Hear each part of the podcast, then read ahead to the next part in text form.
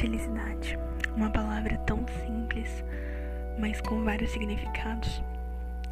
Mas afinal, o que seria felicidade? A felicidade está em tomar a sua bebida favorita, está em ver aquela pessoa querida que há muito tempo não se via, está em caminhar descalço pela areia, está em assistir o pôr do sol, está em sair mais cedo do trabalho, em passar o domingo em família está em se reconciliar com um amigo, em tomar aquele banho quentinho depois de um dia tão cansativo e produtivo. Está até mesmo em lamber a colher suja do recheio do bolo. A arte de ser feliz está nas pequenas coisas e nos pequenos momentos.